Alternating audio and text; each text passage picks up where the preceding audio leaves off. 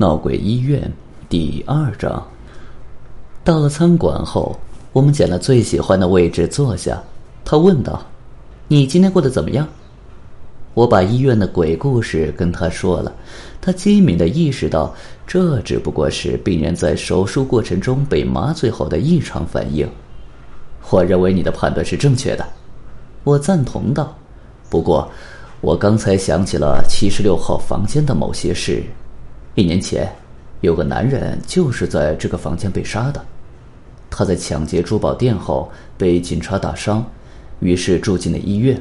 可他试图打倒看门的警卫逃跑，结果被击毙了。我的天！我从没想到自己竟然来到了这么一个无法无天的地方。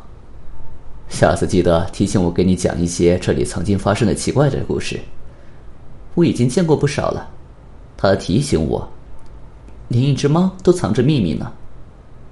这时，马克思·福迪克带着热烈的问候来到我们这一桌。啊，我最亲爱的医生们，今晚过得愉快吗？他又高又瘦，油亮的头发服服帖帖的躺在头顶，一撮小胡子若隐若现。他曾经在波士顿经营一家生意兴隆的餐馆。我无法想象他为什么要卖掉这份产业来到北山镇这种小地方。尽管有一次他提到了其中缘由是和一场令人神伤的离婚有关。不管怎么样，他给北山镇带来了高品质的消费和可口的食物。今天我被逼杀了一条蛇，安娜贝尔懊恼地说道：“嗨，你应该把那条蛇带过来，我可以用它做一道好菜。”不用了，谢谢。你的牛排已经很好吃了。他指了指身后说：“等天气暖和一点了，我要在后面搞一个聚会用的房间，而且我们会稍稍扩建厨房，那时我们就可以承接圣诞聚会和小型婚宴了。”他冲我们露齿一笑，又补充道：“你俩可以做我的第一对客人。”我们假装生气的嘲笑他。仿佛这只是他一厢情愿的幻想，他又和我们开了一会儿玩笑，才去招呼其他上门的顾客。没想到星期一晚上生意还这么好啊！我感叹道：“你不知道吗？今天是圣帕特里克节呀，不然你想我为什么要穿绿色的衣服？”我确实没想到今天是节日，我承认道：“在医院大家都穿一样颜色的衣服。”当年的护士服是白鞋白袜，以及将过的白制服和白帽子，工作中必须一直如此穿戴。你真是不可思议，山姆！你得找个人每天早上告诉你今天是什么日子。我没有接过他的话头，反而评价起他的着装。总之，我喜欢你今天的打扮，可你并不是爱尔兰人呐。我妈妈是，不过圣帕特里克节不分国籍。看来我应该带你去找个能吃腌牛肉和卷心菜的地方。马克思已经把这道菜作为今天的特色菜放到菜单上了，不过我看还是算了，我的口味可不那么爱尔兰。这是一顿令人心情大好的晚餐。待到甜点上来，我们已经饱了七八分。一杯白兰地给这顿晚餐画上了句号。我们离开餐厅，回到车上已是十点半了。现在去哪里？安娜贝尔问：“嗯，你别觉得奇怪，不过我想去医院看看山德拉·布莱特的情况。那个住在鬼屋里的女人。嗯，我只是想确保她今晚能平安度过。没问题，这次我和你一起去。下次我们约会的时候，我带你去看我的那些猫啊狗啊的。”安娜贝尔，他顽皮的挽起我的手，兴高采烈地说：“出发喽！”我们到医院刚好十一点，正赶上护士换班。山德拉·布莱特今天还好吧？我问贝蒂。另一名护士珍妮·坦普雷顿正端着卧床病人用的便盆朝其中一个房间走去。不知道呀，医生，我刚刚上班。不过他好像睡着了。我轻轻推开七十六号病房的门，生怕惊醒病人。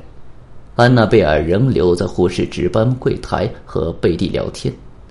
房间里，月光透过窗户流泻进来，把床头映照的一片明亮。病人看上去睡得十分安详。正当我准备退出房间时，忽然注意到某些异常，于是我停下脚步，走上前，好看得更加清楚。床上的女人不是山德拉·布莱特，而且这是个死人。贝蒂和珍妮立即检查记录，发现山德拉·布莱特在白天已经被换到了六十五号病房。没人通知我们，贝蒂兰登抱怨道：“他们把鲁斯·海菲涅换了过来。过去了两天，布莱特小姐一直以为这个房间有鬼，是她主动要求更换病房的。”另一位夜班护士珍妮·坦普雷顿沉重地摇着头说。也许应该有人把事情的原委告诉海菲涅太太，这样她就不会同意更换病房了。他的主治医生是谁？和布莱特小姐一样，林肯·琼斯医生。我想病房更换是他安排的，你最好叫他来一下。不出二十分钟，林肯便赶到了，看上去他是被我们从床上拖起来的。啊，发生什么事了，山姆？你最好来看看。蓝色警长马上也会过来。警长，等等，到底发生什么事了？我没有回答，带着他走进了七十六号病房。我一把掀开死者身上的被单，好让他看个清楚。他抬起眼睛，迷糊的看着我：“你是说，他被鬼魂吓死了？”我摇摇头，指着他脑袋旁边多出来的一个枕头。一个爱美的女人。即便在医院，也不忘抹口红啊！哎，很多女人都这样，为了取悦自己。等一下，这时候他看见枕头上的唇印，难道他是被这个枕头闷死的？山姆，这需要看了尸检报告才能确定。不过，我觉得可能性很高。片子显示他是肾结石。没错，如果他明天还没好转，楚门医生就能给他开刀了。安娜贝尔在门口探出头来道：“兰斯警长到了，山姆，让他过来吧。警长是我在北山镇最铁的朋友。随着镇规模越来越大，我知道他在办公室的日子已屈指可数。一九二二年，我刚从医学院毕业就来到这里。当年的北山镇既没有好牛排馆，也没有辉煌的珠宝店，执法也比现在是简单多了。”现在已经有传言说，十一月的换届选举将有人和他一争高下，我可不想看到这个场面。你又发现什么情况了，医生？他人还没进来，问题先到，又是一起和你有缘的不可能犯罪吗？哈，不知道，警长。一个病人在这里住了两晚，声称自己看到了鬼，然后又有个女人死在这里了。他俯视着尸体问道：“死因是什么？”看到这个枕头上的口红印了吗？他可能是被闷死的。好，被一个幽灵闷死的。我对此不置可否，而是跪在地上查找线索，但是什么也没有发现。床底下只有暖炉放出的热气阵阵拂来。我要找山德拉·布莱特谈谈，希望他还没有睡。来到六十五号病房门口，我看到他正坐在床上。我听到一些声音，霍桑医生，是不是发生什么事了？我不想瞒他，便道：“那个搬到你病房的女人死了，死了？怎么会这样？是不是被吓得心脏病发了？我们还不知道，也许有更加自然的解释。但他却对自己的判断笃信不疑，错不了，他也看到幽灵了，和我一样。我在他床边坐下，山德拉。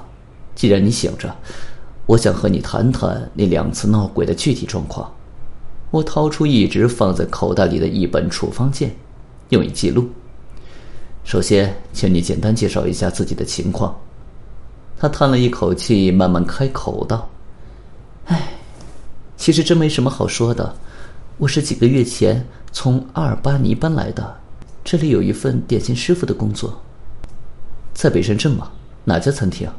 马克思牛排馆，我们今晚才刚在那里吃过晚饭。马克思可没告诉我们他的点心师傅住院了呀。他大概是不希望顾客知道吧，因为我住院期间，所有的甜点都是从蛋糕房直接采购的。他是个好老板，每天都来看我。这让我感觉不那么寂寞了。我的家人住在佛罗里达，我在北山镇还没什么机会结交朋友。本集已经播讲完毕，感谢您的收听，请您多多点赞评论。如果喜欢，请订阅此专辑，谢谢。